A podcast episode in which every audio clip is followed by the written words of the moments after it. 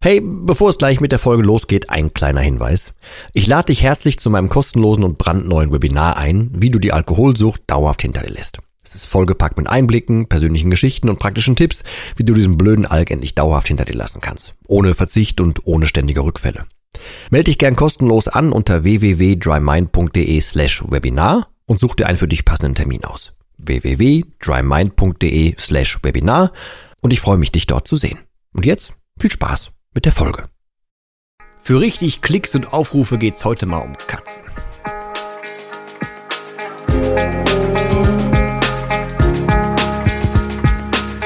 Ja moin und herzlich willkommen zu einer weiteren Folge von Nüchtern betrachtet beziehungsweise einem neuen Video, aber so ein bisschen mehr im Podcast-Style, deswegen auch in diesem Videosetup heute mehr näher am Mikro und so weiter. Ähm, und ich möchte heute mal was tun, was richtig für Klicks und so sorgen wird, beziehungsweise für Aufrufe, weil es geht im Internet und es geht um Katzen. Also namentlich um eine Katze, ähm, die aber nur so ein Beispiel sein soll, um was zu verdeutlichen. Ihr wisst, Beispiele und so, das ist so meine, meine Welt, ne, um die Sinnlosigkeit vom Alkohol irgendwie immer mehr darzustellen. Ähm, Bildnisse, ja, ich, also ich glaube, Bildnisse sind so einfach, dass man sie sich vorstellen kann, gerade wenn die ein bisschen dumm sind. Es geht gar nicht darum, dass man die nicht widerlegen kann und so, da gibt's immer irgendwelche Möglichkeiten. Das ist auch keine Wissenschaft für sich, sondern mir geht's ja nur um den Gedankenanstoß. Und ob das dann jetzt Backsteine sind ähm, oder ein Schreibtisch, den man mit sich rumschleppt oder was auch immer, oder halt in diesem Fall eine Katze, soll mir alles recht sein. Und diese ganzen Beispiele oder ein Teil davon, ähm, die gebe ich hier raus. Die ganzen Beispiele sind alle im Dry Mind Programm, ist auch hier wieder verlinkt und so weiter. Aber ähm, ich möchte heute sprechen über eine Katze. Und jemand, also wir wissen nicht, wie alt die Katze ist. Weil aus dem, also ist nicht meine Katze, aber kommt so aus dem Tierheim, Tierschutz, Schrägstrich. Äh, und deswegen ist nicht ganz klar, welches Alter ihm innewohnt. Es ist ein R. Äh, und wie sich das für eine Bochumer Katze gehört, heißt er Herbert. Was übrigens für zwischendurch für lustige Sachen sorgt, weil wenn wir dann zwischendurch Herbert rufen und gerade so im Sommer bei offenem Fenster und die Nachbarn dann denken so, wer ist jetzt noch Herbert und wieso ist da jetzt noch ein Kerl in der Wohnung? Das ne? Aber Herbert ist schon was älter. Und Herbert ist eigentlich ein Herzensguter und Herbert kuschelt voll gerne. Herbert ist immer dabei, wenn was los ist. Ähm, Herbert legt sich super gerne auf einen drauf. Ähm, steht schon mal manchmal im Flur rum, schreit ein bisschen, aber man weiß halt nicht, ob der mal früher was erlebt hat oder so. Keine Ahnung. Eigentlich ist es jemand, der kommt gerne an, der will kuscheln, der ist unzufrieden, wenn er nicht kuscheln kann, der will nachts sich gerne auf den Kopf legen, weil er immer Körperkontakt braucht und so. Ist eigentlich jemand, der das wirklich mag. Ob das jetzt katzentypisch ist, weiß ich nicht. Er ist so. Ähm, was Herbert aber auch macht, ist ähm, der, oh, hier hat was gebimmelt, Entschuldigung, das muss ich ausmachen. Äh, Herbert ist jemand, der ähm, lässt sich gerne kraulen, so ab dem Kopf bis zum Rücken, aber am Rücken, da fängt er dann irgendwann äh, kratzbürstig zu werden und fängt an, nach einem zu beißen, will einem einwischen und so weiter. So äh, knapp überm, über der Hüfte irgendwo hinten. Da würden wir jetzt ja sagen, hm, irgendwas wird den wohl da hinten stören. Irgendwas wird da ja wohl sein. Äh, und wahrscheinlich, wahrscheinlich ist irgendwas an der Hüfte, weil wir auch ziemlich schon mal sehen, dass er so nicht so ganz gerade geht und ne, irgendwas ist und wenn er irgendwo runterspringt und so, manchmal sackt ihm auch hinten so ein Bein weg. Irgendwas wird also mit diesem Bein sein. Aber Herbert weiß, wenn, ich, ich lasse mich voll gerne streicheln, aber wenn jetzt irgendwie jemand da unten dran kommt, dann ziehe ich hier alle Register und wische demjenigen eine. Auch auf die Gefahr hin, dass es mit dem Streicheln aufhört. Mit, auf die Gefahr hin, dass, ähm, na jetzt das Ganze gleich aufhört oder wir hier zusammen gleich Stress kriegen, was auch immer. Und er fängt an zu beißen, weil ich muss mich ja wehren, da will mir jemand wehtun. Heißt, er ist noch von seinem Genießermodus, dem Streicheln und so weiter und irgendwann fängt es an weh zu tun und dann denkt er, was wollen die mir jetzt? Dann wische ich jetzt eins zurück. So. Unser eins, wie gerade schon gesagt, würde davon ausgehen, man könnte ja theoretisch einen Tierarzt fragen und sagen, ey, äh, irgendwas ist mit seiner Hüfte nicht. Können wir das noch reparieren? Ist da irgendwas? Wie kann man es denn machen? Ähm, das ist eine Info, die hat Herbert nicht. Herbert weiß ja nicht, also er weiß, dass es einen Tierarzt gibt, ja, aber er weiß ja nicht, dass das, was er da so am Rücken hat, dass das vielleicht lösbar ist. Der hat sich also so weit eingegruft, dass er weiß, hm, da will mir jetzt jemand wehtun, also fahre ich zurück er kommt gar nicht erst dahin zu beobachten oder festzustellen, dass ihm das gar nicht wehtun müsste, dass er diese Reaktion gar nicht erst an den Tag legen muss. Also diese ganze Schleife von ähm, ich könnte das lösen, die fehlt ihm komplett. Logisch, für eine Katze ja, der hat jetzt wenig Möglichkeiten, sich dazu informieren, aber unser eins kann das. Und ich will jetzt auch gar nicht weiter über Herbert reden, auch wenn er es verdient hätte. Mir geht's eher um das ganze Ding an sich, weil wir machen beim Alkohol nichts anderes. Wenn wir ein Alkoholproblem haben oder falsch trinken, zu viel trinken, was auch immer, dann fühlen wir uns doch angegriffen, wenn uns jemand darauf anspricht.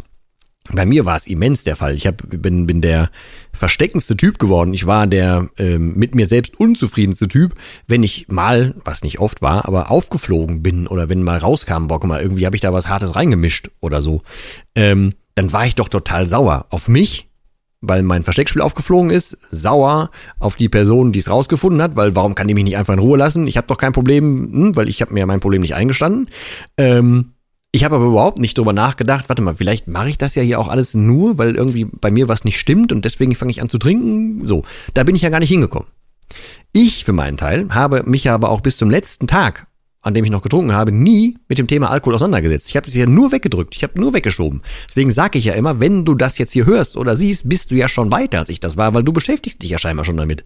Oder du bist durch Zufall hier gelandet, bist aber jetzt schon irgendwie fünf Minuten oder so in diesem Video drin, obwohl klar ersichtlich ist, dass es um Alkohol geht und du bist trotzdem noch dabei. Das wäre auch komisch. Also wirst du ja irgendwas damit zu tun haben. Also quasi wissen, dass da was ist. Du weißt, wenn du jetzt Herbert wärst, dass da was an deinem Rücken ist und du weißt, dass das theoretisch änderbar wäre.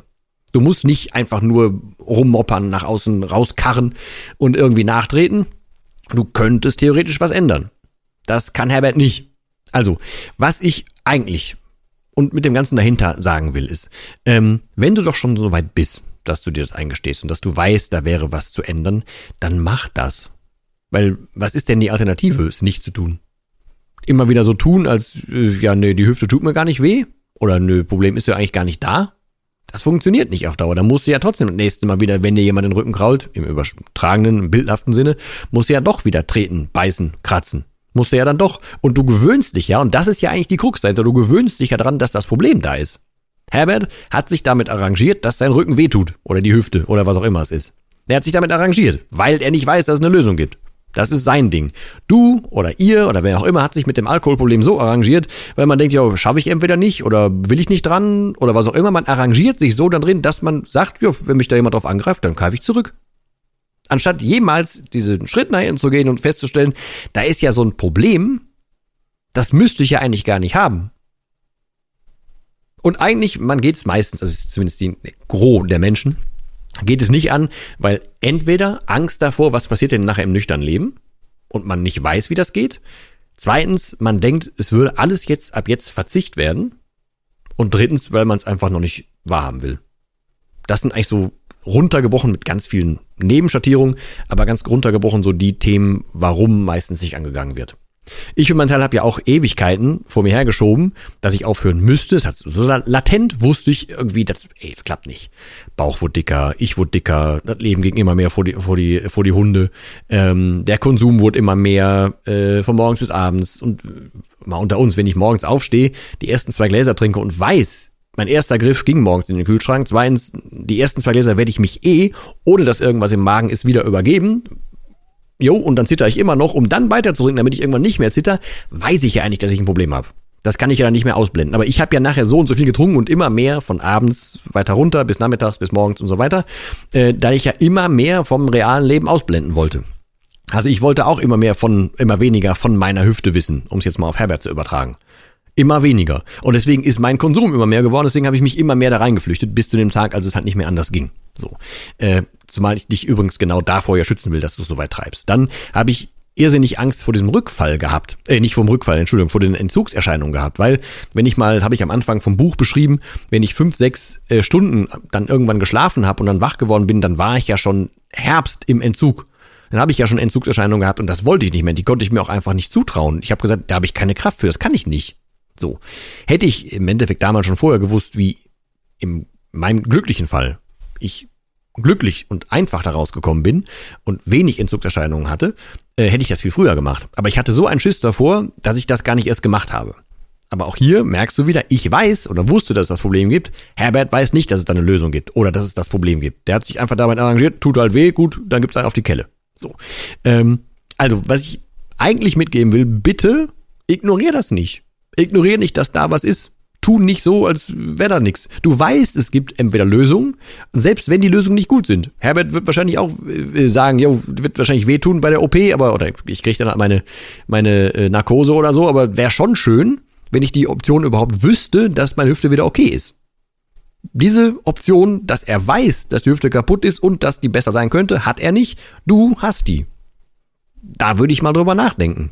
Und das vor allem mal so auf so eine Waage legen, was davon ist jetzt irgendwie gehaltvoller, vor allem von was hast du auf Dauer mehr. Weil mündig, wie du bist und informationssuchend, wie du ja scheinbar hier gerade bist, also hörst und siehst, ähm, kannst du dir doch ein Bild davon zusammenzimmern, dass das Leben danach gar nicht ein Verzicht sein muss und dass das Leben danach überhaupt nicht aufhören muss und dass das alles, das nüchterne Leben einfach nicht, naja, schlimm sein muss, dass man sich das schon falsch vorstellt. Hier gibt es genug Folgen und Videos und so dazu, ähm, wo ich auch über Irrtümer, über das nüchterne Leben zum Beispiel schreibe äh, beziehungsweise gesprochen habe. Das würde ich mir auch einfach tatsächlich nochmal mit angucken. Ich verlinke das mal hier. Also das gibt es auch als Video, da verlinke ich es im, im, Video. Ansonsten beim Podcast bitte mal durchsuchen. Aber ähm, da sind so nicht hinterfragte Irrtümer unterwegs, die, wenn man sie einmal klarstellt, dann wird das alles gar nicht mehr so schlimm. Außerdem ist auch dann die Frage erlaubt, wenn du dir vorstellst, dein Leben wird nüchtern so schlimm, was ist denn so schlimm am, am, am realen Leben? Und wieso darf man das reale Leben nicht irgendwie so hinbiegen, dass es auch wieder schön wäre? Das ist ja eine Krux in sich. So, und da du das dann noch nicht definiert hast, ist es einfach, dass der Alkohol als Berater zu dir ankommt und sagt, ja, komm, da kannst du ruhig Angst vor haben. Das Leben später wird, mm, wird kacke. Komm, wir halten mal an dem fest, was wir hier kennen. Lass dir mal die Hüfte noch ein bisschen wehtun, dann weißt du wenigstens, was los ist. Obwohl der, der, wie gesagt, verschweigt, dass es eine Lösung gäbe, dass es, keine Ahnung, dass es Möglichkeiten gibt, da rauszukommen.